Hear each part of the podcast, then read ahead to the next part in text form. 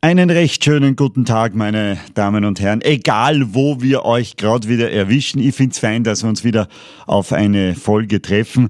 Die Königsdisziplin des Podcastens ist ja ganz sicher das persönliche Gespräch, oder? Man sitzt sich gegenüber, man kann sie anschauen und dementsprechend aufgeregt waren wir natürlich, als wir bei Hubert von Geusern persönlich eingeladen waren der Hubert von Geusern, genau der, ja, Liedermacher, Autor, Schauspieler, großartiger, vielfach ausgezeichneter Musiker und vor allem bekannt als eher medienscheu und kritisch.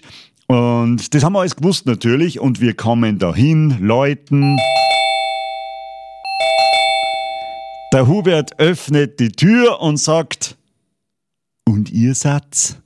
Ja, da, da steht man dann da. Aber alles gut, das ist ja auch das, was den Mann auszeichnete. Er hat uns zwar vergessen, aber trotzdem empfangen. Und so sitzen wir ein paar Minuten später bei ihm daheim am Tisch beim Bier und sagen freundlich, ja, hallo Hubert. Der Austro-Podcast mit Wolfgang und Simon. Grüß euch. Hallo. Hallo. Wir, ich, ich darf kurz beschreiben, wir sitzen da in, äh, ähm, in einem Wintergarten. Ist das ein Wintergarten? Ähm, nein, lassen wir es mit der Beschreibung. Es geht, es geht keinem was an.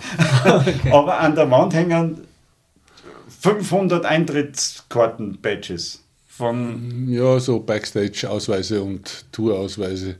Und der Boden ist selbst gestaltet, das darf man auch so. Genau. Ja. ja. Haben wir selber so angemalt, weil ich wollte einen Boden haben, wo man in den Regen zieht. Wir sitzen an einem Holztisch. Ähm, du hast schon im Vorgespräch kurz gesagt, dass dir der Holztisch schon dein ganzes Leben lang begleitet. Nein, ganzes Leben lang nicht, aber seit, dass ich mir nachdenken, seit 93 seit ungefähr. 93. Oder 94, sowas. Okay. Äh, wie viele Menschen haben mit dir diesen Tisch schon geteilt, beziehungsweise was war das ähm, Imposanteste, was du mit diesem Tisch erlebt hast? Vielleicht einen lustigen Abend mit Freunden, ein lustiges Gespräch? Gibt es da irgendwelche Sachen? Ähm, also es sind nicht viele Leute an diesem Tisch gesessen. Ich lasse nicht viele Leute zu. Aber, wow. Ähm, es sind wenige, aber die immer wieder, Gott sei Dank. Ähm, meine Musiker natürlich und meine Family und ein paar Freunde. Wer einer der ersten, eine der ersten, die an diesem Tisch gesessen ist als Gast, damals ist er noch in Gäusern gestanden, der Tisch, äh, war die Jane Goodall. Okay die in, ich glaube, es war der 22. Dezember 1995 eingeschnitten, tief, zutiefst eingeschnitten gewesen in Größen in mein Häusl da oben am Berg und auch eingebunkert mit meinem Toningenieur, mit Wolfgang Spannberger. Und wir haben damals gemischt, die, ich glaube, das war die Live-CD, ähm, wie die Zeit vergeht. Und dann ruft ein Freund von mir, ein guter Freund von mir aus früheren Tagen, ähm, sind miteinander in die Schule gegangen, der Kinderbuchverleger Michael Neugebauer, und sagt, hey Hubert, bist du daheim? Dann schaue ich auf den Sprung vorbei. Und ich habe gesagt, hey Michael, tut mir echt leid, wir sind da mitten in der Arbeit drin, das geht sich nicht aus. Ähm, morgen, aber, aber jetzt ist echt blöd, weil da müssen wir unterbrechen. Und dann sagt er, ma schade, weil da hätte ich dir die Jane Goodall vor, vorgestellt. Und dann habe ich gesagt, das glaubt jetzt vielleicht irgendwer, aber ich glaubte das nicht. Was soll die Jane Goodall in Gäusern da tief verschneiden, kurz vor Weihnachten? Na, sie ist wirklich da, weil sie kommt eigentlich fast jedes Jahr kurz vor die Weihnachten zu Besuch, weil wir kennen uns sehr gut und er hat schon Bücher verlegt mit ihr. Ja, dann habe ich gesagt, wenn das stimmt, dann darfst du natürlich vorbeikommen. Dann war er beleidigt, dass, dass ich ihn nicht, nicht kommen hätte lassen, aber, aber sie schon. Und ich habe ihm aber dann gleich gesagt, das tut mir echt leid, das ist aber schon ein Unterschied, weil bei dir weiß ich, du kannst nächsten Tag oder nächste Woche auch kommen. Aber wenn ich weiß, dass sie da ist, dann weiß ich, dass sie morgen oder übermorgen spätestens wieder weg ist. Und ich habe ihre Bücher gelesen, aber ich glaube es eh nicht, dass du jetzt wirklich mit ihr kommst. Und dann ist wirklich eine Viertelstunde später, sind es beide, sie mit, mit ausborgte Gummistiefeln und dicke Socken und irgendeinen Mantel, den sie übergeworfen haben, da gestanden und Und dann haben wir uns an diesen Tisch gesetzt und ich habe mir dann gedacht, was mache ich jetzt? Was sage ich jetzt? Sag ich, ja, sie ist eine Engländerin. So, Would you like to have a cup of tea? und das, dann sind wir gesessen, glaube ich, stundenlang bis spät, tief in die Nacht und haben geredet über Gott und die Welt. Und, und keinen Tee getrunken. Und einen Haufen Tee getrunken. okay, und das Abmischen von dem Album hat sich um wie viele Tage dann verzögert? Naja, das war ein paar Stunden, hat es sich verzögert. Am nächsten Tag haben wir wieder weitergemacht. Das ist, ähm, es gibt natürlich, also ich bin nicht ganz unflexibel, aber grundsätzlich bin ich schon einer, der, wenn ich mir was vorgenommen habe, dann, dann will ich das zu Ende führen und ich habe einen Plan und ich stöße Pläne, stoße Pläne nicht gern um. Aber unumstößlich ist nichts. Und man muss dann schon die Dinge auch erkennen und abschätzen können, was ist jetzt wichtig, dass ich, dass ich meinen Film durchziehe oder dass jetzt was passiert, wo ich mir denke, das könnte aber jetzt wirklich lässig sein. Und das war dann auch ganz toll und wir haben uns dann verabschiedet nach ein paar Stunden und sie hat gesagt, komm, besuch mich doch in, in Gombe unten in, äh, am Tanganika-See, da wo sie ihre Forschungsstation hat und wo sie sieben Jahre mit den Schimpansen oder bei den Schimpansen gelebt hat. Und ich habe dann gesagt, ja, ja, hey, da komme ich runter, wann bist du unten? Ja, ja im, im, im Februar ist es unten. Und dann habe ich gesagt, ja, Februar weiß ich nicht, nein, na komm, ja, nein, ich werde eh kommen. Ich bin nicht gekommen, weil war, ich war einfach damals nach vier Jahren Tour und unterwegs sein. Ich wollte einfach eigentlich eine Ruhe haben und wollte mal daheim sein. Genau ein Jahr später ist wieder vor der Tür gestanden, unangemeldet diesmal. Ich warum wieder in Geusern? Ja, wieder in Geusern. Also, warum bist du nicht gekommen? Und ich gesagt, ja, mm, war, hat nicht passt. Und dann hat sie gesagt, das ist aber, aber heuer kommst du, also jetzt im nächsten, nächsten Februar. Da habe ich gesagt, Jane, ich, ich weiß echt nicht, ich habe hab da jetzt gerade eine Produktion mit Tibeter angefangen und die muss ich auch durchziehen, mal schauen, wie es mir geht. Und dann, ich, ich war wirklich nicht gefahren. Ich, ich habe es gewusst, ich habe einfach eine Ausrede gesucht. Auch. Äh, ich habe hab schon mit den Tibeter gehabt, aber ich, ich wollte ja nach Afrika da oben und die Weide raus und eh, sie super, aber ja, was soll ich da unter Schimpansen? ähm, ich will eigentlich ähm, Bücher lesen und will mich zurückziehen und nicht aussehen in die Welt. Und dann kam etwas, der Hage, der mich immer wieder mal versucht, für irgendwas zu überreden. Dein Manager? Ja, genau. Ähm, der mich auch dazu überredet hat, dass ich das jetzt mache. Danke, Hage. Liebe Grüße. Ja, danke, danke. Und ab und zu schafft er es eben, dass er mich zu was überredet. Und damals wollte er mich äh, gewinnen, äh, dass ich bei der Skiflug-WM am Kulm, die damals gewesen war, es war praktisch, ist das dann 97 gewesen, genau, im Februar oder sowas, 97, dass ich da die Eröffnungsfeierlichkeiten mache. Und ich habe fünfmal Nein gesagt. Und beim sechsten Mal war ich so zermürbt, dass ich Ja gesagt habe. Und dann ist es auf mich zugekommen und, und ich habe ein bisschen gesponnen, Ideen, was man da machen konnte. Und habe eigentlich, weil die, die haben gesagt, ja, was kostet die Welt? Also das ist, muss, boah, wir bringen die Berge zum Leuchten in der Nacht und was weiß ich, und wir beschallen die Welt. Und dann kommt es immer näher und dann ist auf einmal ist einer das Budget knapp geworden. Und dann haben sie natürlich zu Recht, also mein Sport geht vor, bei, bei den Rahmenveranstaltungen angefangen einzusparen. Und dann haben wir gedacht, die Jane wollte eh, dass ich komme. Dann habe ich nur mehr angerufen, du, übermorgen fliege ich flieg nach Afrika, ich muss da weg. Und, und, das heißt, du hast am Kulm dann abgesagt? Ja. Und hast die Jane als Vorwand dann verwendet und dann wirklich auch umgesetzt, wirklich ja. sozusagen. Und dann bin ich runter und dann bin ich da natürlich komplett hängen geblieben.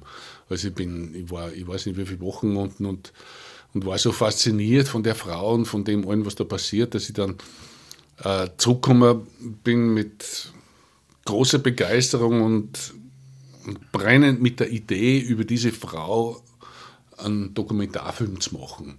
Und auch mit dieser Musik, die ich da gehört habe, ähm, eine Filmmusik zu machen. Und bin gerannt von Pontius zu Pilatus und gesagt, das muss jetzt passieren, das muss passieren. Und alle haben gesagt, ja, ja, das kann man schon machen, aber das dauert drei, vier Jahre Vorbereitung, Budget und, und, und, und.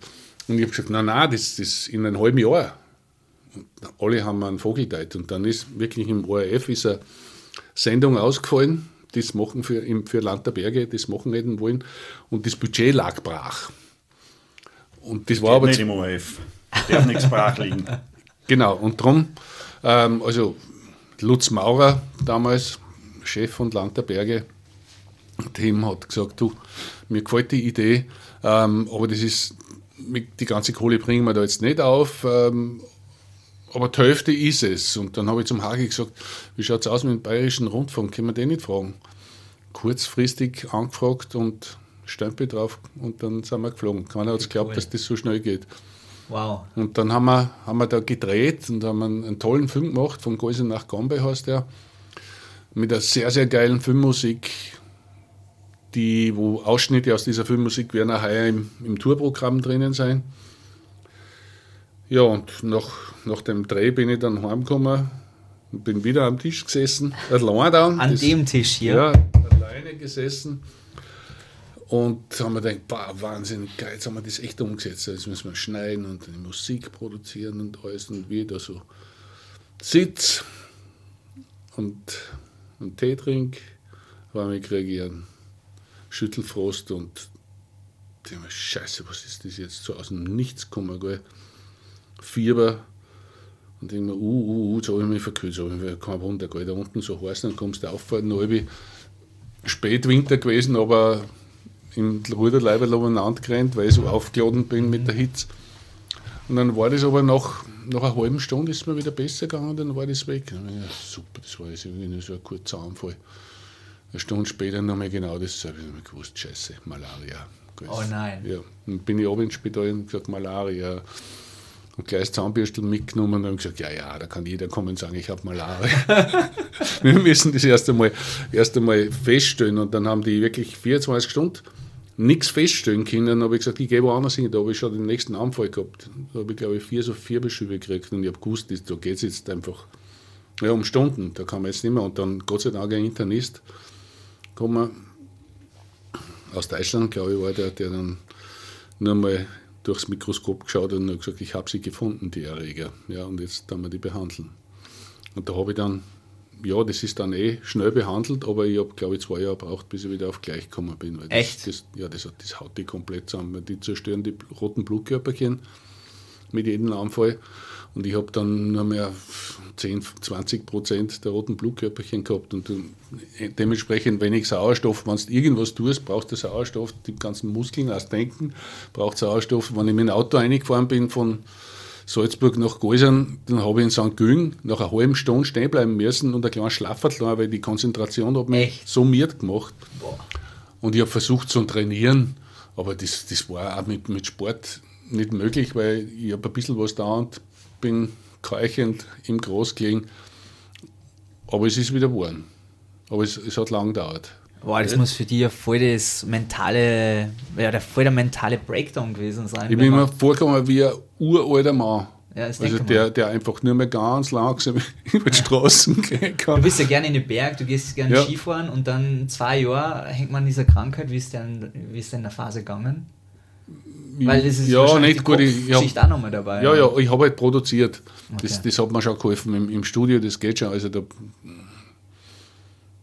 ja, nimmst du halt einfach die Zeit. Ich habe selber ein Studio gehabt oder habe es noch immer.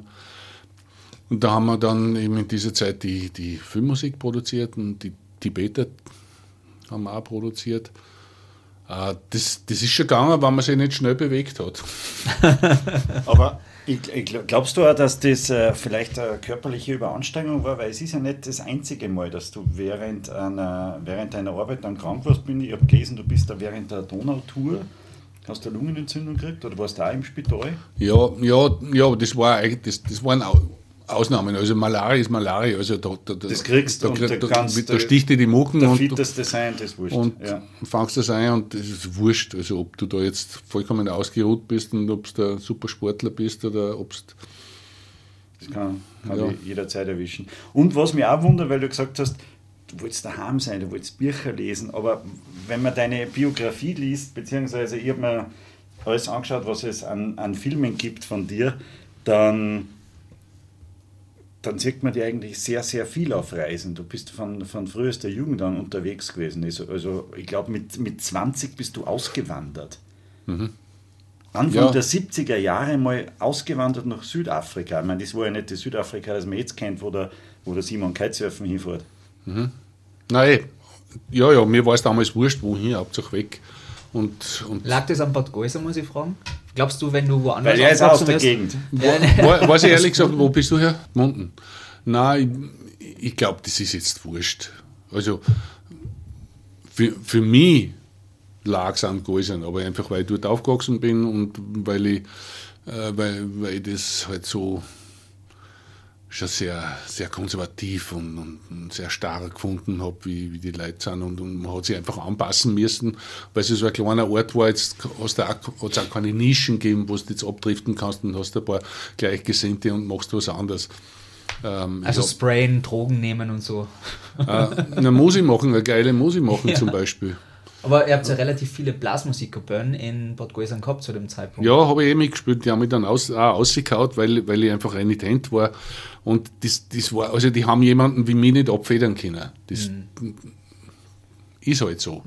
Das Äh, war noch nicht die Zeit, jetzt ist es vielleicht besser. Jetzt war es vielleicht besser, aber ähm, ganz sicher bin ich mir da auch nicht. Ich glaube, dass, dass diese kleinen Kommunen alle ähm, einfach so eine Eigendynamik haben und da musst du bis zu einem gewissen Grad anpassen. Oder du bist, bist der absolute Outlaw und hast irgendwo deine Heisel, machst einen Zaun um und, und, und keiner traut sich zu. Wie, Das geht wahrscheinlich auch nicht vom Elternhaus her, weil wenn die integriert sind in die Gemeinde, dann wird es ja der Bur dann, oder?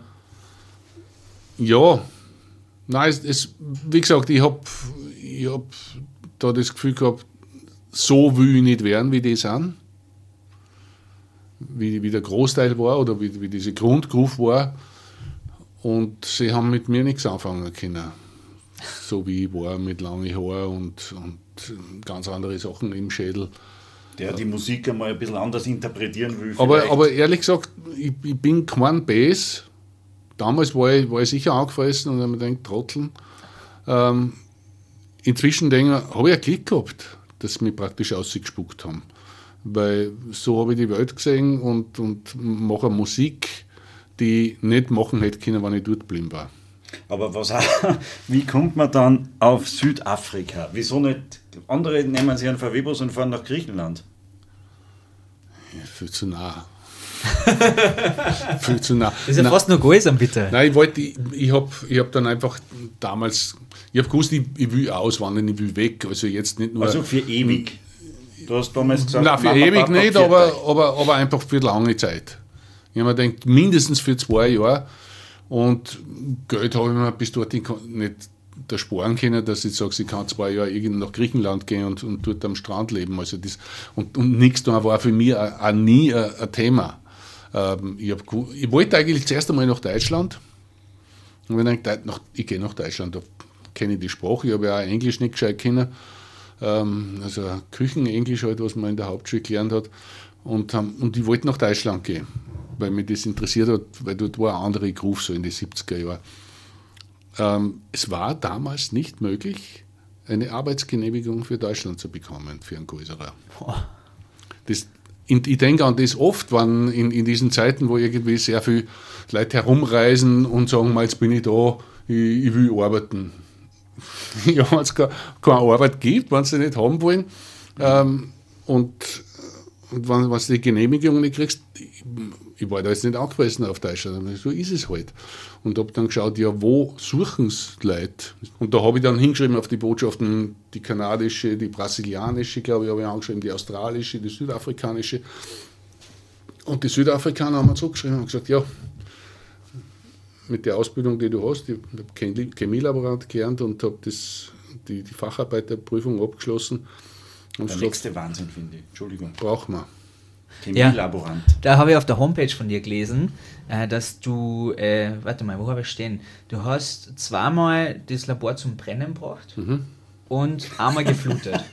Ja, ja, aber das, das, das, so wie es das du sagst, geht das. Wir, wir, wir, wir, Und du warst Wir drei waren- Tage dort angestellt. wir waren das, äh, ja, äh, etwas ist, was ich wollen hätte. Also das sei, sei mir gelungen, es anzuzahlen, wie wenn das gar nicht so leicht war. Ähm, es, es ist passiert, weil ich einfach total verträumt war. Also ich war mit, meine Gedanken waren, dass ich, ich war in der Musik, auch damals schon, ich war in, in der Literatur, ich habe Sartre gelesen, habe es nicht verstanden, aber ich, ich habe die ganze Zeit darüber nachgedacht, wie, wie konnte das gemacht haben. Und auf einmal macht es wupp, weil man da nicht aufpasst und die Kühlung bei einem, bei einem Destillierapparat nicht immer im Auge hast, dann kommt halt der brennende Dampf heraus und dann und das ist mir zweimal passiert und, und, und darum habe ich mir dann gedacht, na, drittes Mal das nicht passieren und habe das Kühlwasser also so rass auftrat, damit das ja immer rennt und dann hat sich aber irgendwo ein Blatt Papier irgendwas gelöst und hat, hat den, den Ausguss verlegt und und ich habe zwar aufgepasst, dass es nicht brennt wird, aber nicht gemerkt, dass ich unter Wasser stehe und dass das Wasser schon zwei Stockwerke über die Stirn rinnt. Aber du hast die äh, Prüfung dort gemacht, du hast es dort zu Ende gebracht, trotz dieser äh, Ich habe die Lehre dort zu Ende gemacht und die Prüfung habe ich dann in Linz gemacht, weil die, die Schule war in Graz, dort bin ich in die Schule gegangen, in die Berufsschule und die Prüfung in Linz. Bemerkenswert fand ich ja, du hast es so leicht angedeutet, dass du in der Zeit ja deinen Kopf gerne woanders gehabt hast, bei der Musik. Du hast die Musik aber zu dem Zeitpunkt gar nicht mehr richtig praktiziert. Aufgrund deiner Eltern, die ja sich gewünscht haben, dass du eine normale Ausbildung machst, aufgrund deiner damaligen Frau, die ja nach Südafrika mitgegangen ist, die haben sich alle gewünscht, dass du irgendwie einen straighten Weg gehst. Mhm. Und trotzdem ist der Kopf immer bei der ja, Musik. Ja, das war ja davor. Das war ja bevor ich geheiratet habe und, und bevor ich aus der Blasmusik geflogen bin. Und da habe ich schon erstens in der Blasmusik gespielt, zweitens habe ich zwei, drei Freunde gehabt, mit denen ich eine Band gehabt habe und wo wir im Keller halt gespielt haben, wo wir noch die alten Radios als, als äh, Verstärker verwendet haben. Ähm, na, das war schon, es war, war eine Zeit, abgesehen vom, vom Labor, das hat mich einfach nicht, nicht wirklich interessiert. Ich sehe dir überhaupt nicht in einem Labor. Entschuldigung, wenn ich das so sage, ja, aber. Laborkittel. Ja. ja. oh. ja, das der ist, Doktor. Das ist ein kreativer Mensch und äh, wenn man so schaut, was du alles veröffentlicht hast, das Als passt Arzt überhaupt schon. nicht zusammen. Als Arzt schon. Echt? Ja, ich konnte mir das gut vorstellen. Als Fernseharzt zum Beispiel. So schauen für mich Oberärzte aus. Ja. ich weiß nicht, ob das ein Kompliment ist. Ja, ja, doch. Ja, nicht für die Oberärzte. Und, Nein. äh, Entschuldige. Nein, ich, war- ich glaube, ich glaub, die, sind, die sind in der Regel viel seriöser. Aber es gibt sehr viele sehr viel Ärzte, die sehr, sehr musikalisch sind. Also ich kenne ein paar Ja. und, und die, die meisten haben Instrumente gelernt und, und, und haben, also wenn du in irgendeinem Gebiet, glaube ich, gut bist, dann hast du auch musische Ader. Wenn, wenn du überhaupt keine musische Ader hast, glaube ich, dann, dann geht da wirklich was Essentielles ab, ähm, um, um, um das Leben so sehen zu können, wie es eigentlich ist, weil das ist ein Teil von uns, die Kreativität und das, und das Unberechenbare ja und das Überraschende. Da hast du sicher recht, aber nicht, ich glaube nicht, dass jeder ein Instrument kennen muss. Musik kann ich ja äh, so lieben. Ich, Ja, ich liebe Musik, ich höre Tag und Nacht Musik und ich bin aber immer zu blöd gewesen, ein, ein Instrument zu lernen oder zu faul oder zu unbegabt. Ich weiß es noch nicht. Ich habe viel probiert. Also was man jetzt anfängt, Flöte und so, ne? so fangst du mal an. Und dann Gitarre wollte ich mir selber beibringen, weil man dachte, das hat sich jeder selber beigebracht, was ich so lies. Ja, und dann kannst du halt ein bisschen begleiten am Lagerfeuer und irgendwann hörst du wieder auf, weil du nicht mehr weiterkommst. Und Ja, nein, und da habe ich mir halt gedacht, ja, ich bin nicht begabt genug. Und dann lies ich, was du, du alles beigebracht hast, sogar die Flügel, Zangen, Trommel, die Nasenflöte, Flügel- die Nasen- ja. Nasenflöte ja, aber das, da, hab ich, da hab ich, bin ich aber schon zu den Besten gegangen in, auf die Philippinen und habe dort drei Monate gelebt. Ja, aber das ist ja das Nächste, wo ich mir denke, das, wer, wer macht sowas? Da fahre ich dann einmal auf die Philippinen. Vor allem zu der damaligen Zeit Ja. waren die Philippinen auch nicht unbedingt sicher. Mm, Vor allen Dingen dort nicht, wo ich hingefahren bin, aber, aber das, ja, es, das, das, das Schicksal, das Leben spült einen einfach einmal dorthin, einmal dahin. Es ist nicht alles, es läuft vieles nicht nach Plan. Da gibt es eine, die, die sind äh, abenteuerlustiger und risikobereiter, obwohl ich nie so das Gefühl gehabt habe, dass ich, dass ich, dass ich da irgendwie was groß riskiere. Aber das ist so. Wenn du jung bist, dann hast du das Gefühl, boah, was kostet die Welt? Äh, nix. Also, let's go for it. Ja, aber du schaust ja jetzt auch zurück und denkst, nein, damals, die Philippinen. Ich schaue jetzt zurück und denke mir, bist du deppert, was bin ich für ein Trottel gewesen? Also, was hätte da alles passieren können? Ja, eben. Ähm, also allein beim Skifahren, wenn ich jetzt dann wirst du ja irgendwann einmal, kriegst dann auch Kinder und dann wirst du dann schon mal vorsichtig. Jetzt erst sagt, bringst du dir dabei, dass sie mutig sein sollen und auf einmal denkst du, uh, uh, uh, uh, uh. jetzt war es schon gut, dass du ein bisschen aufpasst, weil so schnell und so, so wild, das kann nicht gut gehen. Aber weißt du, du bist stark, du hast, wenn du gesund bist und wenn du den Klick hast, dann hast du das Gefühl, das egal was du tust. Kann ja nie was passieren. Aber, aber, ich, aber eigentlich bin ich, bin ich, habe ich so das Gefühl gehabt, bin ich feig gewesen als Bub. Also ich, ich, Konflikte geschehen jetzt eigentlich auch noch. Also ich bin nicht. Ich, du bist aus der Blasmusikkapelle raus und hast dein eigenes Ding gemacht eigentlich. Also du hast ja nicht den, den Regeln dort entsprochen. Ja, also ey, aber weißt du, wenn ich, wenn ich äh, konfliktfähiger gewesen war damals, dann hätte ich mir das einfach gegeben mit dem Kapellmeister und hätte, hätte diesen Streit zu Ende geführt und hätte, hätte ihn einfach nicht locker lassen, bis ich, ihn, bis ich ihn davon überzeugt habe, dass, dass er wirklich ein Trottel ist. also das sagst du heute nur sozusagen. Und, und jetzt denke ich mir, ja, jetzt ist er eh schon lang gestorben, aber damals habe ich mir gedacht, er soll deppert sterben, wenn er, wenn er wirklich glaubt, dass er, dass er mich nicht braucht. Ich habe dann später, bevor er gestorben ist, wie ich dann nochmal zurückgekommen bin, ähm, haben wir uns einmal getroffen und er hat dann zu mir gesagt, ich, ich habe mir gedacht, du kommst sicher nächsten Tag und entschuldigst dich. Und ich habe gesagt, ja, und das hat mir ja gedacht. Ich habe mir gedacht, du kommst und sagst Entschuldigung, ist blöd gelaufen, komm wieder. Ich würde gerne nochmal zu Südafrika zurückspringen, wo du ja dann ausgewandert bist und du hast die Musik erstmal unterbunden, die war nur in deinem Kopf und in Südafrika hast du dann wieder angefangen mit der Musik und da wieder, also so zumindest habe ich es gelesen, einen richtigen Guster drauf gekriegt. Mhm. Ähm, Anlass war ein Event mit Einheimischen zusammen, oder? Ähm, ich habe in einer Band gespielt, die, die, also da hat mich einer eingeladen, denen ist, das war so eine vier- oder fünfköpfige Band, ich weiß nicht mehr genau, denen der Sänger und Gitarrist ausgefallen ist. Und ich habe damals vier Jahre schon nicht mehr musiziert. Bei ihm zu lieben. Vier Jahre, das muss ja für die absolutes Unterbinden von einer absoluten Leidenschaft gewesen sein. Meine Frau hat das nicht gern gesehen meine Eltern auch nicht, als Beruf und so. Irgendwie so ein bisschen am Lagerfeuer spielen, das hat mich nicht interessiert. Ja. Ähm, eigentlich alles, was ich mache, mache ich ziemlich, ja, haue mich eine. Und dann habe ich das halt aufgegeben. Und das, äh, ja, war ein Blödsinn, aber, aber, aber ich, ich habe natürlich meine Gründe gehabt, weil das Pudern war wichtig. und da habe ich lieber nicht Gitarre gespielt. Ja. Und dann ist aber das, ist das, das, das haben ein paar Leute gewusst, wo ich da gearbeitet habe, dass ich früher mal, weil wir halt einfach geredet haben. In dem Labor dann, wo du in ja, Südafrika genau, gearbeitet hast. Okay. Genau, und dann, weil ich da halt auch erfahren habe, dass da wer in einer Band spielt und dann sagen wir, ja, habe ich auch mal gemacht und also der, der, der hat das gewusst und irgendwann kommt es, also, uns ist der Sänger ausgefallen und Gitarrist und wir haben jetzt vier oder fünf Kicks äh, ansteht, über, über Silvester war das, über den Jahreswechsel.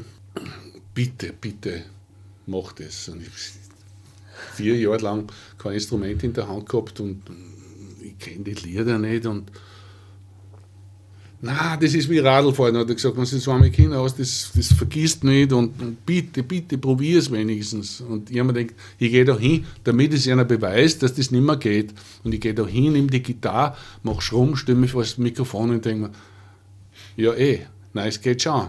Und dann habe ich mir in zwei Tagen die Lieder eingezogen und sie haben mir dann, das war dann noch ein bisschen zu wenig Programm, weil alle sind sich nicht ausgegangen. Ich habe gesagt, das geht nur, ich kann mich an ein paar erinnern, erinnern wenn Sie euch ein paar einzieht, die ich früher gespielt habe, das waren so Santana-Nummer und ich weiß nicht was alles dabei war. Und das haben sie sich dann eingezogen und dann sind wir eine Woche lang auf Tour gegangen und haben gespielt. Und wie ich zurückgekommen bin, habe ich zu meiner Frau gesagt, tut mir leid, Wie hat sie es aufgenommen? Ähm, ja, nicht gut. Nicht gut. Also ich, ich, ich hab zusammen, wir haben zusammengepackt und ich bin innerhalb von zwei Wochen alles verkauft und im Flugzeug gesessen und heim. Es ist mitgeflogen ähm, und zwei Monate später waren wir geschieden. Dann hast du noch mal einen kleinen Umweg über Kanada gemacht, mhm. auch wegen einer Frau. Mhm. Aber dann bist du zurückgekommen. so ist es bei uns Männern irgendwie, gell? Ja, aber das war. Also das Musik war, und Fahren, fertig. Aber das war, war wirklich eine, eine ganz, ganz wichtige Beziehung, die ich zur Kate gehabt habe. Ähm, weil das war der erste Mensch in meinem Leben, äh, der mich als Künstler wahrgenommen hat. Und sie hat ja gewusst, ich will Musiker werden. Ich habe diese Entscheidung getroffen. Ähm, und sie war selber Künstlerin und Malerin damals oder hat den Anspruch gehabt, äh, als Malerin zu leben. Sie hat das dann leider aufgegeben irgendwann einmal. Ähm, aber wir haben uns beide als Künstler gesehen und, und entsprechend gelebt, die Kunst gelebt und, und auch die, die, die Mittellosigkeit, die Kunst einfach auch mit sich bringt, bringt, weil du startest ja nicht los und hast gleich einen Hit oder, oder verkaufst gleich ein Büdel, um, sodass du davon leben kannst. Mhm. Also da musst du ja, brauchst du ja Leidensbereitschaft und, und sie, hat, sie hat mir wirklich irrsinnig, irrsinnig viel Mut gemacht äh, und, und hat mir auch als Mann verändert. Ich, ich, bin ja in einem kleinen Dorf aufgewachsen, wo patriarchalische Verhältnisse, und das kriegst du von den Eltern mit, und Frau kocht und, und, und wascht die Wäsche und der Mann geht Tennis spielen oder irgendwas. Oder ein Stammtisch. ja, da ist bei irgendeinem Verein. Ja. Ja, so. ja, nein, ich war nie bei einem Verein, außer bei der Blasmusik und, und ähm, ich bin auch nie ins Wirtshaus gegangen, Stammtisch, das war nie meins. Also die, irgend, mit, mit irgendwelchen Leuten mit zusammensitzen. Ich wollte mich immer nur mit den Leuten zusammensetzen oder treffen oder was miteinander tun, die auf dem Film waren, auf denen ich auch war. Ob das ja. Skifahren war oder Musik oder, oder Reisen und so. Und, und das Reisen, das hat uns schon verbunden. Das hat mir und meine erste Frau schon verbunden. Sie ist auch gerne gereist. Und mit, bei der Kate war es einfach die Kunst. Und die ist schon, die, die hat ein, ein anderes Männerbild gehabt. Und die hat mich erzogen, die hat mich umerzogen. Also ich kann mich erinnern, ich habe dann, und ich habe das toll gefunden jetzt. Also sie hat ja nicht gut gekocht, das habe ich auch gleich gemerkt. Und, und dann habe ich gedacht, das mache ich sie.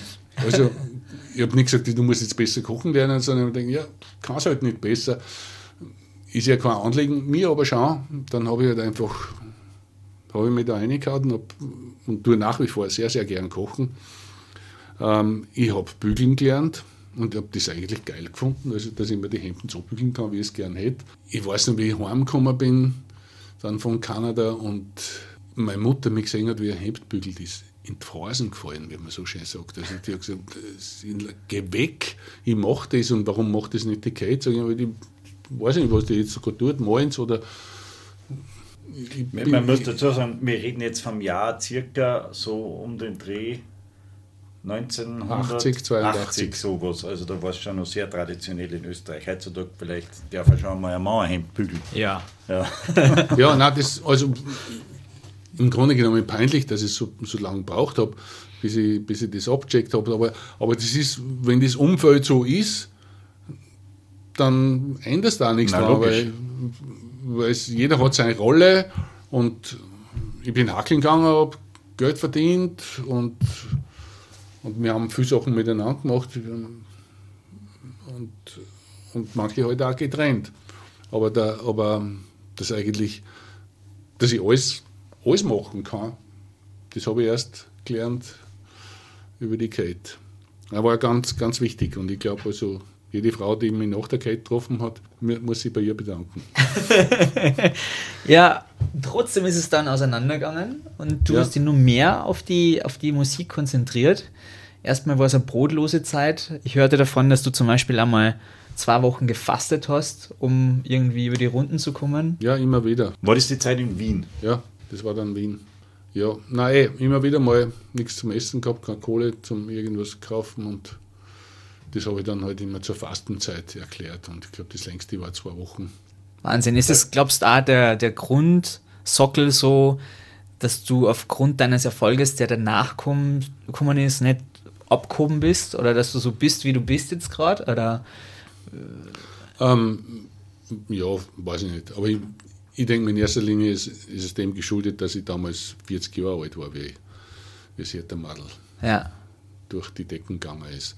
Und mit 40 Jahren hat man, das ist man schon einigermaßen gesettelt. Wenn man das mit 20 Jahren passiert war, keine Ahnung, also wo, wo das dann hingegangen war, ob, ob ich dann nicht da verrückt worden war oder größten Wahnsinnig. Justin Bieber.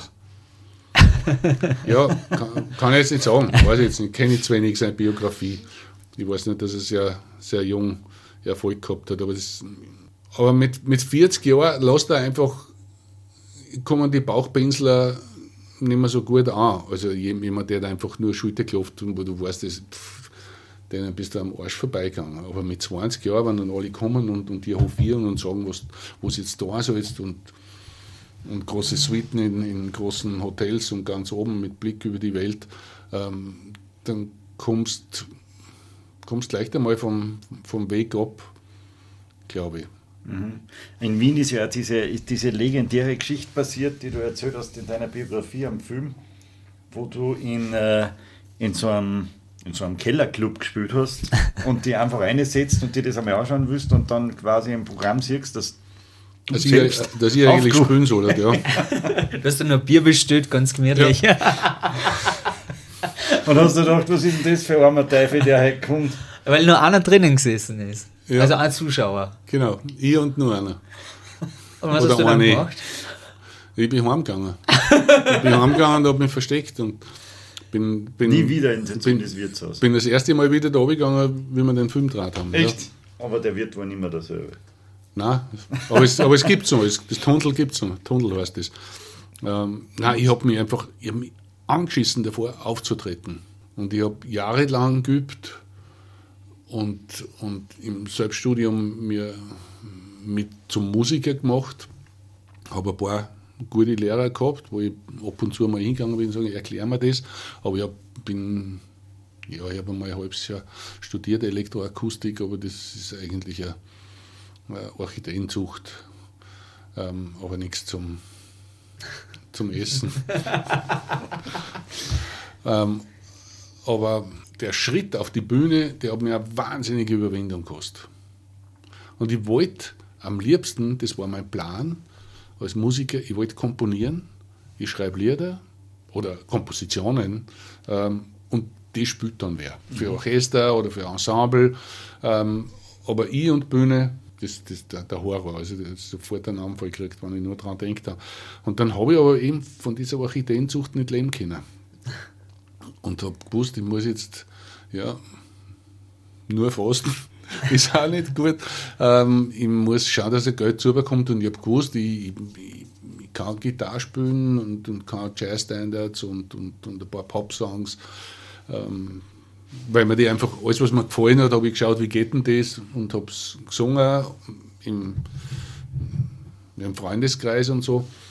Und dann habe ich gedacht, Robert, du musst jetzt auf die Bühne gehen und und mal schauen, dass du irgendwo ein Engagement kriegst mit den Nummern halt so. Das war für mich so, andere Kollegen sind Köln gegangen oder haben bei der Post gearbeitet, um irgendwie über die Runden zu kommen. Und für mich war das ausgeschlossen. Ich habe gesagt, ich bin Musiker, ich tue nichts als Musik. Ich mache nichts, was nicht Musik ist, nur um Geld zu verdienen. Wenn ich das mache, dann höre ich auf. Und darum habe ich mir gedacht, okay, aber mit so Liedern, mit der Gitarre auf die Bühne gehen, das ist eh Musik. Ist zwar nicht die Musik, wo ich hin will, aber das mache ich jetzt. Aber du, du redest jetzt von alleine auf der Bühne stehen, genau. weil als, als ja. in einer Gruppe hast du das ja schon öfter gemacht. Allein von der Blasmusik als ja, Jugendlicher ja. bis ja. Südafrika, überall. Ja, aber du meinst jetzt allein. Aber ich bin tausend Tode gestorben, wenn ich, wenn ich mit der Trompete ein Solo und sei es nur acht Takte irgendwie exponiert spielen habe müssen. Also da habe ich zwei Tage lang nicht schlafen können, wenn sowas war. Okay. Wahnsinn. Und es ist heute teilweise nur so? Ähm, es ist ich scheiße mir jetzt an, vor dem ersten Konzert, das fürchte ich, ich darf nicht dran denken. Gerade jetzt auch, wo du zwei Jahre wahrscheinlich gar nicht auf der Bühne warst. Sechs Jahre. Sechs Jahre? Ich habe natürlich inzwischen so viel erlebt, es ist alles schiefgegangen, was schiefgehen konnte. Ähm, von Verstärkereingang, Sorten gerissen, Blackout im Kopf, jetzt nicht nur im, im Saallicht oder so. Ähm, also eines der, der schlimmsten Sachen, die mir passiert sind, ich nicht, in Rosenheim bei einem Konzert zwischen zwei Nummern. Ich erzähle eine Geschichte, die überleitet in die nächste Nummer und es ist mucksmäuschen still. Ich setze ab und will den nächsten Satz anfangen. Auf einmal schreit einer eine aus dem dunklen Saal: Hubert, weißt du eigentlich, dass du ein Arschloch bist? Also, das sind dann so Sachen, wo du, du, du willst woanders sein. Da willst du jetzt du musst aber mit dem umgehen. Und, und es, ja, eben kompletter Stromausfall und haben wir schon gehabt und, oder, oder, oder Panik im, im Publikum, weil die, Musik, weil die Musik so spooky war, ja, für Theater. Das kann nicht so kehren, da ist was kaputt. Ich habe Theaterproduktionen gemacht und habe das schon also richtig auf die Spitze getrieben mit so psychoakustischen Sounds und da habe ich schon gewusst, was ich wollte und dann sind die Leute ausgeflippt. Also, dass das an ihre Grenzen trieben. ja, aber äh, mich halt auch. Und Ist das dann beim ersten Takt weg? Oder beim ersten Jubel, wenn du dann auf der Bühne stehst? Nein, beim, nein, das, das, nein, das dauert ein paar Minuten, das dauert, dauert schon. Also, ich meine, die, wenn du die ersten Töne spürst, also da, da zieht ich mich echt weg. Also, eines der schlimmsten Sachen, die ich jetzt erlebt habe, war da beim ähm, Ringelstädter, wo ich, wo, wo ich unbedingt eine Nummer habe spielen müssen auf der Gitarre und singen. Und ich bin sechs Jahre nicht mehr auf der Bühne gestanden und ich greife meine Instrumente nicht an, wenn ich nicht auf die Bühne gehe und wenn, wenn ich nicht produziere. Wo, Bei der, bei dieser Show, oder? Der Ringelstedt. Ja, genau. Ja, genau, ja. Eine ziemlich dann- bekannte Show, ja. sitze ich da, da zwei Tage vorher habe ich, hab ich geübt, das und ich allein die Finger, alles tut weh und dann den Text und so und dann machst du das noch fürs Fernsehen live und dann, na fürchterlich, fürchterlich, fürchterlich. Und Aber- was haben sie gesagt am Schluss? Danke, super war's. Und so ist doch Das eigener die Druck 99 Prozent. Ja, und das, das, das weißt du natürlich, wenn du schon so oft auf der Bühne gewesen bist, dass es, egal was passiert, du, du wirst irgendwie damit fertig werden. Ja. Und, äh, und darum ist das, ist das jetzt nicht mehr so schlimm wie früher, weil früher habe ich das nicht gewusst. Und ich habe mich wirklich angespielt. Richtig gespielt vor jedem Konzert. Boah. Schädelweh, Zahnweh, Fieber, richtig. Also Lampenfieber, es ist, das ist jetzt einfach richtiges Fieber. Das ist nicht so, es ist halt ein Wort, wo man sagt, ja, es ist ein bisschen Nervo Nervosität. Nein, das ist, das ist eine richtige Krankheit. Boah.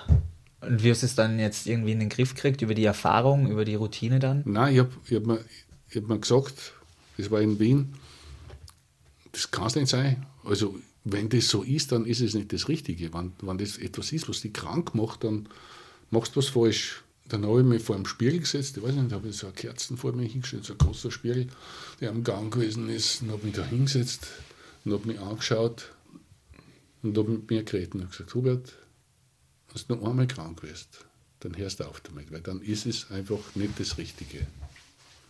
Und sollte es so sein, dass es für dich das Richtige ist, dann darfst du jetzt nicht mehr krank werden. Und das war weg. Ein Glück für alle Fans. Also Nervosität und alles da, aber, aber krank werden, Gott sei Dank, also so, dass ich, dass ich mich anspeibe, Ist vorbei. ist vorbei. Aber ich bin, aber, aber ich bin, also kurz vor dem Konzert darfst du nicht mit mir reden. Okay. Also auch der Familie darf dann nicht in deiner Nähe sein. Na, na, also die wissen das eh. Also da kennt mich jeder und lässt mich in Ruhe. Das, das Problem ist nämlich auch vor dem Auftritt in diesem, in diesem Zustand, weil ich einfach will, dass alle weggehen und mich alle in Ruhe lassen, sage ich zu allem Ja. Weil, Du, aber dann lass uns auf Urlaub ein. Können wir dann nur das Testament ändern, Papa? Ach so, ja, ist klar, da muss man das ist sich einfach nur, damit es weggehen, sage sag ich Ja, Ja, ja, weil, ja, ja. Weil, weil jedes Nein nicht, bringt dann Argumente Bringt und nur eine Frage. Ja, ja, ja na, passt, passt, passt. Wie hast du denn damals in Rosenheim dann die Situation gerettet, wie der Typ da reingeschrien hat? Ähm, das wundert mich heute noch, dass mir das in der Schnelle eingefallen ist. Ich bin da gestanden, war, war komplett. Und dann habe ich gesagt, ich weiß das schon. Aber ich frage mich, woher du das weißt. Und können wir bitte das Saallicht anmachen, ich möchte das sehen. Und dann, dann war es eh vorbei. Mit der- ihm. Dann haben sie Mit ihm. Naja, der, Wie blöder, warum gehen wir zum Konzert von dir, um dir sowas zu sagen? Also erstens mal, dass da so viel Ja, Geld das, hat dann, das habe ich, dann- das hab ich dann recherchiert. Das habe ich dann recherchiert, das ist dann aufgekommen. Also die, das war, ähm, also ich habe dann Saallicht an und dann habe ich gesagt, wer war das? Wer war das? Und dann, der hat sich nicht gemeldet, gell? aber es haben dann 200 abdenkt. Und ich das, dann habe ich gesagt, ja, okay. Er hat dann nichts gesagt, weil ich gesagt, woher weißt du das, dass ich ein Arschloch bin? Ich weiß, dass ich eins bin. Aber, Aber du kannst aber, aber so viele Leute wissen das nicht. Und woher weißt das du? Ja, nichts gesagt, nichts gesagt. Dann habe ich gesagt, ja, aber ich kann mir jetzt nicht vorstellen, dass du einen Arschloch gern zuhörst. Also bitte, geh jetzt und kriegst das Geld wieder zurück. Hast zwar jetzt schon seit einer Stunde zugehört, aber das ich dir. Ich wollte ja nicht gehen. Dann habe ich gesagt, dann gehe ich. Haut ihn raus, sonst komme ich nicht mehr. Und dann haben die Leute rausgehauen und Ordner sind dann gekommen. Und dann habe ich erfahren, weil er draußen dann mit jemandem, der beim Merchandising gewesen ist, zum Reden gekommen ist. An dem Tag hat sich seine Freundin von ihm getrennt. Und seine Freundin war ein totaler Fan von mir Okay. Und hat ihm die Karten geschenkt. Und sie haben sich getrennt. Und, und dann hat er irgendwie halt einfach, da ist dann alles hochgekommen. Dann habe ich nur dazu, war die Nummer, die ich davor gespielt habe, katholisch. Ich wollte, die war ein wenig mehr katholisch, dann war das alles ganz leicht. Äh, und möglicherweise war er sehr christlich und sehr katholisch. Und das ist ihm dann auch nur mal dazu eingefahren. Aber komplexe Geschichte, also, aber wie es halt so ist. Es kommen oft Sachen zusammen und nur wenn es Naja, das ist ja, genau, das ist als Künstler so. Du wirst gehasst für deine Songs, du wirst sicher viel auf Hochzeiten, auf Beerdigungen gespielt werden, oder? Auf allen möglichen Anlässen spielt man deine Musik. Damit, damit muss man halt als, als Künstler auch leben. Davon lebt man, nicht damit. Davon, natürlich, Entschuldigung, habe ich, hab ich, hab ich falsch gesagt. Ja. Nein, es ist sehr schön. Also ich, ich freue mich über jeden, der meine Musik hört. Egal für welchen Zweck er es verwendet. Oder denkst du, du dann. Nein, es gibt eine Ausnahme, Politiker. Wie die FPÖ, da hast du dich Ja, zu Recht ich- aufgeregt. Ähm, ja, da habe ich dann einen Brief geschrieben an den, an den Strache und ihn gebeten, dass er Abstand nimmt, meine Musik bei seinen Veranstaltungen zu spielen. Verbieten kann ich es eh nicht, weil ja, wenn eine, Nummer draußen ist, kann jeder die spielen, wann sie ihm gefällt.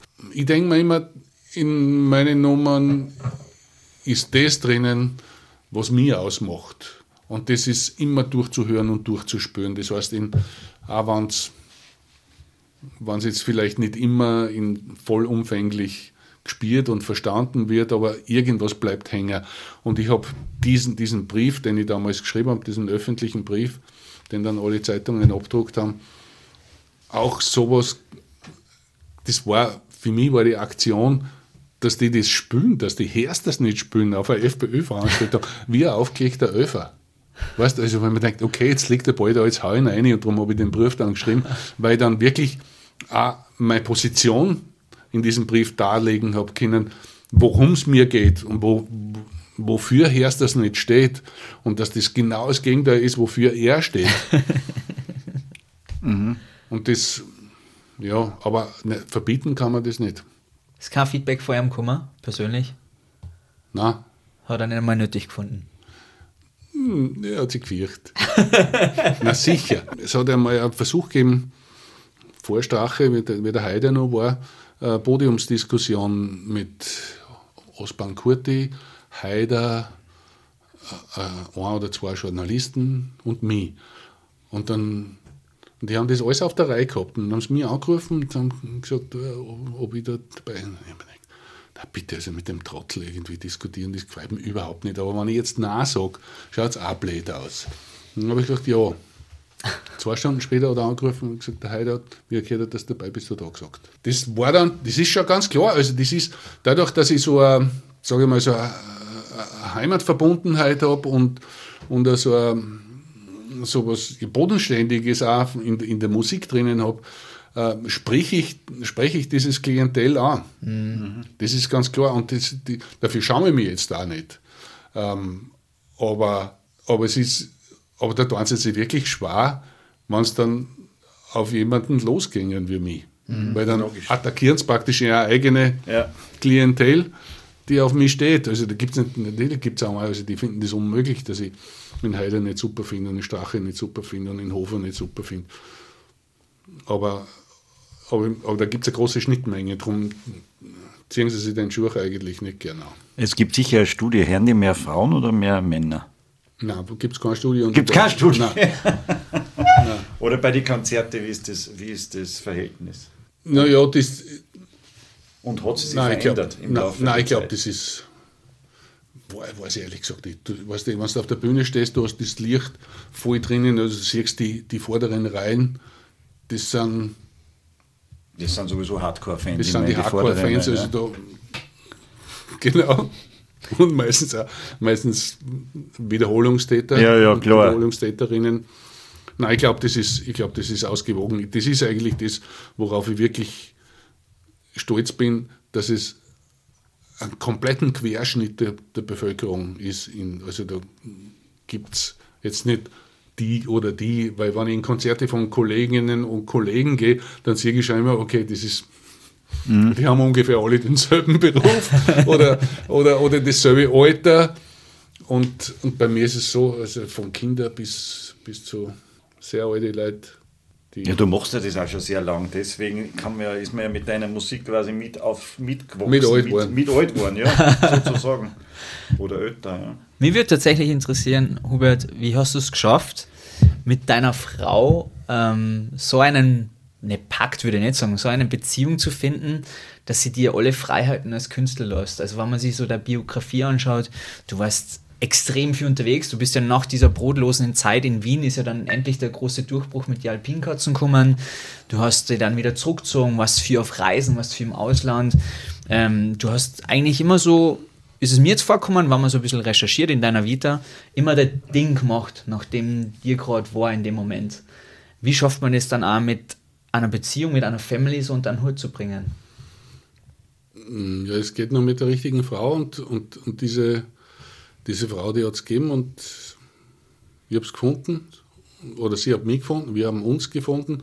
Ähm, ich mag jetzt nicht wirklich für sie sprechen, aber ich glaube, dass sie auch ihre, ihr, ihre Vorteile daraus gezogen hat, dass, dass sie ihr Ding auch durchziehen hat können äh, und, und nicht eine, eine feste Rolle und und, und so, eine, starre Beziehung zu haben. Ähm, ja, ich habe ja die Alpinkatzen aufgelöst, weil unter anderem, und das war der, der triftigste Grund, weil meine Frau irgendwann einmal gesagt hat, äh, wieso kommst du eigentlich noch? Und dann habe ich gesagt, ja, wie meinst du das jetzt? Du bist so gut wie nie da. Das stimmt nicht. Jetzt bin ich da und ich bin vor zwei Wochen bin ich da gewesen oder vor einem Monat bin ich da gewesen. Und dann hat es mir vorgerechnet, also, weißt du, wie viele Tage, dass du da warst im letzten Jahr? 14 Tage. Wenn man die An- und Abreisetage wegzählt, sondern die Tage, wo du wirklich da gewesen bist, sind 14 Tage. Und an diesen 14 Tagen hast du an 12 Tagen in der Früh bis auf die Nacht telefoniert und organisiert und checkt. Und ich gesagt, das, das glaube ich nicht, die 14 Tage. Dann habe ich mich hingesetzt und meinen Kalender durchgeschaut. Sie hat recht. Und dann habe ich gedacht, das kann es nicht sein. Das kann es nicht sein. Ich bin da, ich war so in einem Rausch drinnen, weil ich halt einfach aus so ganz große Dinge und das weiß ich. Und damals ist, ist der Hage, mein Manager, gekommen und, und sagt, ja, die nächste Runde, das werden Stadien sein, wo wir spielen. Ich, die nächste Runde ist zu Hause. Ja, wow. Das musst du mal bringen. Also Respekt. Und ich löse alles auf und das war's und, und bin dann sieben Jahre daheim gewesen. In diesen sieben Jahren war ich mal in Afrika, da war ich mal in Tibet, äh, bin ich schon auch gereist, aber ich, in diesen sieben Jahren bin ich auch mit der Familie gereist und habe mit meinen Kindern ganz tolle Reisen gemacht. Bin nicht immer mit alle, wir sind nicht immer alle miteinander gefahren, manchmal habe ich nur den Buben mitgenommen, manchmal nur das Dirndl. Und, ähm, und wie die Kinder dann öder waren, einfach dann nur mit der Frau gereist. Aber überall, wo ich hingekommen bin, musikalische Reisen, sei es Ägypten oder, oder Amerika, ähm, wenn es mir wo gefallen hat, habe ich gesagt, wenn ich heimgekommen bin, das muss ich euch sagen. Bei der nächsten Gelegenheit, wo es möglich ist, packen wir zusammen und fahren dorthin. Und ich war halt dann auch, wenn ich daheim war, dann war ich da. Also dann war ich 24 Stunden da und, und nicht nur auf die Nacht und in der Früh, wie die meisten, wenn sie eine Arbeit haben. Ich bin ihnen natürlich auch teilweise auf die Nerven gegangen durch diese Dauerpräsenz. Aber, aber so, so haben sie halt irgendwie auch mitgekriegt, was ich tue, weil ich habe daheim ja auch dann musiziert und habe überlegt, was, was ich als nächstes tue. Und ich bin immer gerne am Klavier gesessen und habe mich einfach weggespielt oder an der Gitarre.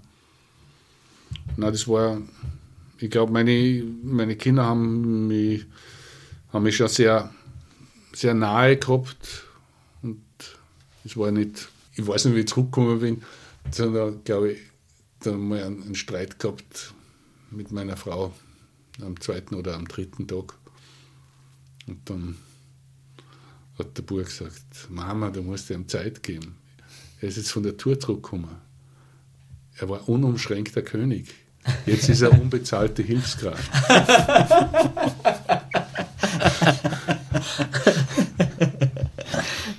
Ja, ja so ist es. Absolut phänomenal. Es ist ähm, überhaupt spannend bei dir, wenn man sich so deine Projekte anschaut. Du hättest ja eigentlich nach deiner nach der Reißleine mit den Alpinkatzen ja irgendwann Jahre später wieder mit denen genauso zurückkommen können. Du hast dir aber kreativ ständig neu ausgerichtet. Du hast es wahrscheinlich deinen Fans auch nicht leicht gemacht, weil sie immer nicht gewusst haben, was für ein Hubert kriegen wir jetzt, was für ein kreativer Hubert wird jetzt auf uns losgelassen. Ich schätze mal, für den Manager war es auch schwierig, dass er da immer alles neu Die ausgerichtet hat. Ist. Ja, das hätte so einfach Ah, sein können. Tatsächlich. Ähm, wie, wie siehst du das selber als Künstler? Ma- Machst es du gern die anderen ein bisschen schwieriger oder ist es einfach so, dass du sagst, hey, ich bin der Kreativkopf und ich will einfach meinen Ideen nachgeben? Ich glaube, ich bin so gestrickt wie die meisten Leute, nämlich, dass man sich vorstellt, dass der andere auch so ist, wie man selber ist. Und dass dem dasselbe Bier schmeckt und dasselbe Bradel oder wenn man eine vegetarische Phase hat, dass auch alle vegetarisch sind. ähm, und ich bin so gestrickt, dass ich mir denke, dass ich mich musikalisch oder, oder ob das ein Film ist oder ein Buch, also wenn das jetzt einfach zu einfach ist und wenn es immer dasselbe ist, das interessiert mich nicht. Ich, ich mag mich anstrengen. Ich strenge mich gern an, um etwas zu verstehen. Also die selber fordern. Es ist Ja, nicht so, genau. dass die Idee kommt und du willst dann die umsetzen, sondern du willst die erst einmal selber fordern. Ja, und ich will, ich will gefordert werden. Und ich denke mir immer, das gilt dafür mein Publikum. Dass denen schlafen die Viers ein, wenn ich jetzt jedes Mal dasselbe spiele. Sie fordern es zwar, aber sie wissen es gar nicht, dass das ein Blödsinn ist. und, und meine Aufgabe ist es, die, die, die Fenster aufzumachen und sagen, schau, ey, das gibt's noch und die Luft einzulassen und, und ähm, über den Horizont und über den Tellerrand zu blicken und zu hören und schauen, schauen was passiert. Also wer, wer denn irgendwie dauernd dasselbe Buch oder nicht dauernd denselben Film? So, so geil kann der Film gar nicht sein, dass ich mir den jetzt zehnmal anschaue. Ja, aber wenn ein Zehnmal- Muster zehnmal über, funktioniert. über zehn Jahre, das geht ja nur. Oder so. ja, ja, diese Mustergeschichten, aber das ist, na, Viele Künstler haben überhaupt nur einen Song und machen den 20 Mal in ihrer Karriere. Und der läuft jetzt noch bei Ö3. Toto und Afrika. Ja. Ja, nein, eh, so, so, sowas gibt es auch natürlich. Also so, so Nummern wie Hörst das nicht oder, oder Weit, Weit weg, die werden auch dauernd gespielt und, und ich spiele es auch gerne im Konzert. Ähm, Sierte Madel, Brenner tut's gut. ja, spielen wir auch. Werden, werden wir auch heuer wieder spielen. Das Hirtemadel geht sich nicht aus. Das war, das war von, das war eine andere Zeit, das war eine andere Groove. Wenn ich das jetzt genauso spielen würde, wie wir es damals gespielt haben, dann war es ein Imitat. Dann war es nachgespielt. Weil wir haben damals eine andere Groove gehabt. Das war eine andere Zeit, wo, wo das auch so, alles, wo alles ein bisschen langsamer war und entschleunigt. Wenn du die Groove von Hirtemadel anhörst, das, die Jung, die Jung, das, wow, das fällt so ein. Wenn du das jetzt machst, also das ist, das kommt der Zach wie ein Strudeldorf vor. Also müssen wir schneller spielen, damit das in diese Zeit auch reinpasst. Schau dir alte Filme an, also, zum Beispiel unlängst einmal gesehen, Adriano Celentano, ich weiß nicht, wie der geheißen hat, hat mir damals, wie er rausgekommen ist, wirklich gefallen. Jetzt schauen wir, das, na bitte. Um Gottes Willen, das geht sich nicht mehr aus. Das ist alles, alles, alles so, so komische Witze und so zart und so und auch so, so langatmig die, die Geschichten. Das, man, man kann nicht alles in, in jede Zeit transferieren. Ja, das Publikum wird es aber, wird's aber gern hören wahrscheinlich.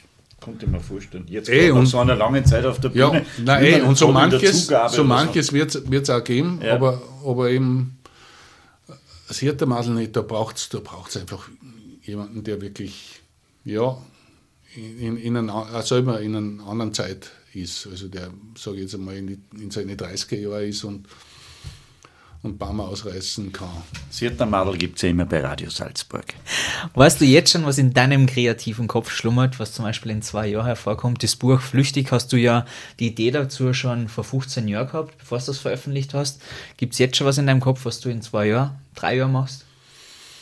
Äh, Was wir jetzt Nein, exklusiv hab beim Austro-Podcast hier verraten dürfen? Na, kann ich, kann ich leider nicht helfen, weil, weil ich jetzt so aufgestaut bin durch dieses pandemische nicht auf die Bühne gehen können und dauernde Verschieben. Ich habe für mich die geilste Platten produziert, Album produziert, das ich je gemacht habe.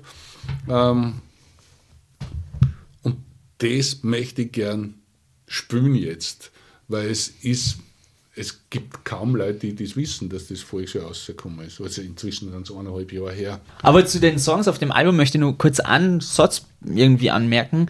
Zum Beispiel in dem Song Sünder singst du, keiner weiß, wie lang es die Welt noch geben wird. Das war zu einer Zeit, wo uns noch ganz andere Sorgen geplagt haben. Mittlerweile äh, gibt es ganz neue Themen. Ja, ja, aber es kommt auch die, die Zeile vor, keiner weiß, wann wieder einer durchtrat. Genau, ja. Das haben wir jetzt gerade wieder. ja. Das hält mir auch zu der nächsten Frage. Die wollte ich eigentlich am Anfang stellen, aber wir sind dann gleich so zu Jane Goodall und den Holztisch, von dem ich eine riesengroße Ehrfurcht habe, äh, kommen. Ich wollte halt eigentlich fragen, wie bei deiner Doku, da sagst du am Anfang, das Leben ist ein Annehmen, zum Beispiel auch des Ist-Zustands. Wie ist denn der Ist-Zustand jetzt gerade bei dir? Ähm, Jetzt bin ich gespannt. gut, ich freue mich auf die Tour. Der Ist-Zustand ist eine Vorfreude. Ähm, und ich bin total neugierig, wie, wie das werden wird, wie die Leute drauf sind. Also ich weiß, wie wir drauf sind, die Musiker, die ganze Band, die Crew. Und, aber, aber wie das dann im, im Austausch sein wird, ich glaube, ähm, bis dorthin müssen die Leute auch keine Masken mehr tragen. Weil das habe ich mir immer da, da hat es zugemacht, die Vorstellung, vor einem maskierten Publikum zu spielen. Ähm, aber es, es bleibt hochspannend, keine Ahnung, was ist, wenn einer krank wird von uns. Also müssen wir dann isolieren, können wir dann, kann man schon, kann man schon sagen, können, ersetzen kann ich jetzt eigentlich auf die schnelle Korn von den Musiker, ihm ja nicht. Also es, es ist wirklich eine, eine sehr, sehr spannende Geschichte und ich freue mich drauf, wenn es endlich losgeht und dann weiß ich, wie es sein wird. Jetzt ist es einfach nur Vorfreude und natürlich verbunden damit großes, großes Lampenfieber. Eine unserer letzten Fragen beim Podcast ist immer, was steht auf der Bucketlist von unseren Gesprächspartnern? Was steht auf deiner Bucketlist? Bucket? Ja, also auf deiner Liste, die man so macht für sich selber oder fürs Leben, was man unbedingt nur plant. Du feierst den 70. in diesem Jahr. Gibt es denn irgendwas, was du zum Beispiel nur unbedingt machen möchtest? Weiß ich nicht, eine Reise, äh, eine Sprache erlernen? Wir kriegen da verschiedene Antworten. Ah ja, aber das sage ich nicht. Nicht? Da, habe ich, na, wirklich, da gibt es viele Sachen, weil ich habe immer so das Gefühl, die, die Dinge, die man Ausplaudert. Die, Die werden. Ja, nicht. nein, es ist sowas, es ist sowas, die, die, die, die Seele oder, oder, der, und der Geist und der Körper, das ist so wie ein, ein Druckkochtopf. Und, und, und das, mit diesem Druck, der Druck erzeugt den Willen und der Wille erzeugt die Bewegung, die notwendig ist, dass dann irgendwas passiert. Und wenn man drüber redet, dann ist es eigentlich schon fast da. Na, aber wirklich sehr, sehr inspirierend und äh, wir wissen es schwer zu schätzen, dass wir an diesem Na, ein- Holztisch. Entschuldigung. Ja, Nur weil es mir auch noch aufgefallen ist, der, der Xavier Naidoo, der war ja auch bei dir bei dieser, bei dieser äh, Xaver. Äh, Xaver, der Xaver. Und wie hast du den erlebt? Der Xaver, Er hat ja dann dein Konzert quasi gespielt, wie Ja. du krank warst. Das hat er ja nicht schlecht gemacht. Die Leute. Also vielleicht nur ergänzend, Wolfi, ne? das war die Tour mit dem Schiff über die Donau Ja. hier und zurück, zwei Sommer lang. Wo du in wie viele Städte nicht immer insgesamt... Donau, wir sind in den Rhein gefahren. Entschuldigung. Auch, auch, auch. Äh, Aber wie viele Städte waren es insgesamt? weiß ich nicht mehr. Okay, aber genügend, Viele. dass es für einen ganzen Sommer oder für zwei ganze Sommer Bis zum gereicht hat. Schwarzen Meer, was der, was Schwarzes Meer und ist. zurück Ja. nach äh, Schwarze in die, Meer in bis, die bis, Niederlande. Nord, bis Nord, Nordsee. Genau. Und da hat der Xavier unter anderem als Gast mitgespielt. Das muss man nur für unsere das muss Hörerinnen und Hörer dazu sagen. sagen. Natürlich, der Xaver Ja, war, Xaver. Okay. Sauber. da, war da auch an Weil, Bord. weil, weil Savior, das ist ja ein Wortspiel auf der Erlöser. Ja. Aber er heißt nur der Xaver. Xaver. Okay. Aber, aber er, er nennt sich halt Savior. Savior Naidu, der Retter.